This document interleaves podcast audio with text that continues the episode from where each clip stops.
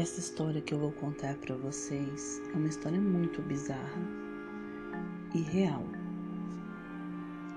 Acho que é uma das histórias mais violentas e sangrentas do México. Nos meados do início do século passado, havia uma família muito rica e influente na cidade. Eram pessoas de grande status e influência política e autoridades do local. Essa família morava em uma enorme fazenda. Era um quilômetro de terra da entrada até a sede principal. De uma hora para outra, começaram a desaparecer crianças, posteriormente adultos e idosos. Alguns imaginavam que estavam em busca de novos trabalhos, ou alguns que não tinham explicação e falavam que havia uma bruxa na região levando essas pessoas. Era o que acreditavam na época. Relatam que um dia um fazendeiro e seu peão estavam passando por essa cidade para levar uma entrega de pimentas e pelo caminho avistaram uma menina pedindo ajuda, suja, esfarrapada e com medo. Notava-se que estava em choque. Ao adentrar na carroceria, eles notaram sangue nas roupas dela. E ao verificar mais de perto, ela estava cheia de mordidas humanas. Havia mordidas, desde pequenas a grandes dentadas. Em uma das coxas lhe faltava um pedaço grande de carne. Essa menina implorou com os olhos cheios de dor e de medo para que a levassem a algum hospital e na polícia, que não fossem por ali, pois não iriam acreditar nas palavras dela. Pois bem, disse o fazendeiro, muito preocupado com a menina. Dali foram direto para outra cidade mais próxima e a levaram ao hospital para verificar seus ferimentos. Todos ali ficaram chocados com o caso e já chamaram a polícia da região. Mais tarde, o inspetor de justiça foi ouvi-la e a prometeu que faria justiça pelo ocorrido.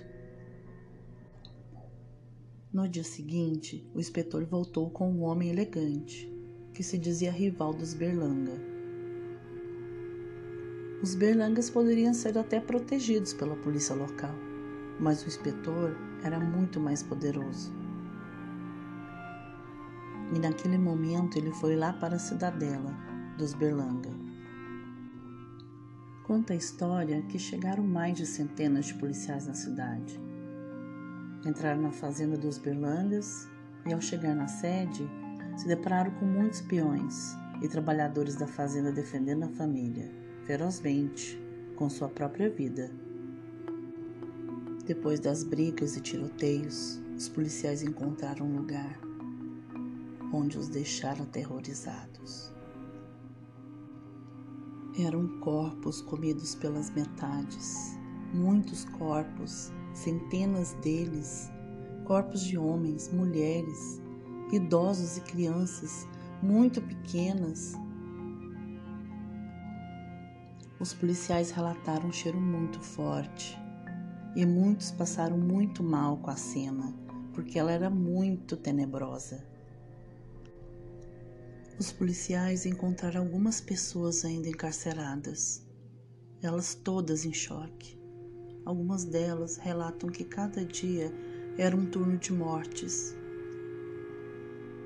onde assistiam todo o ritual dessa família canibal, comendo de dois em dois, pedaço por pedaço.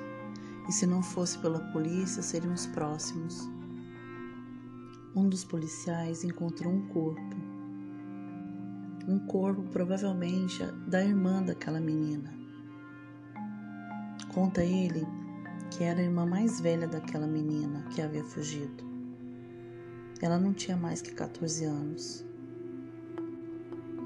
Os legistas falaram que ela morreu por esgotamento de sangue, feito por mordidas.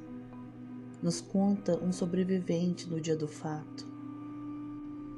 Conta esse sobrevivente que as duas meninas tinham sido escolhidas naquele dia para eles comerem. Ao sair do cárcere, as duas meninas lutaram com eles com todas as forças que tinham. Elas estavam ali defendendo a sua vida, as duas brigando.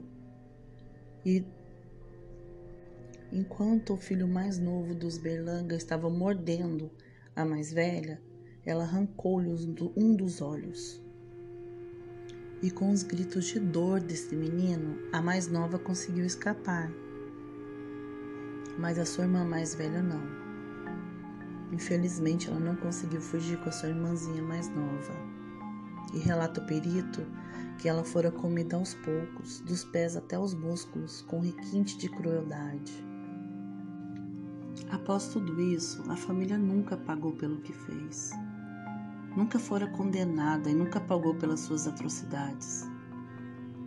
E hoje em dia, a fazenda abandonada desde aquele tempo recebe às vezes um homem misterioso com um tapa-olho, que em algumas ocasiões é visto andando pelas terras.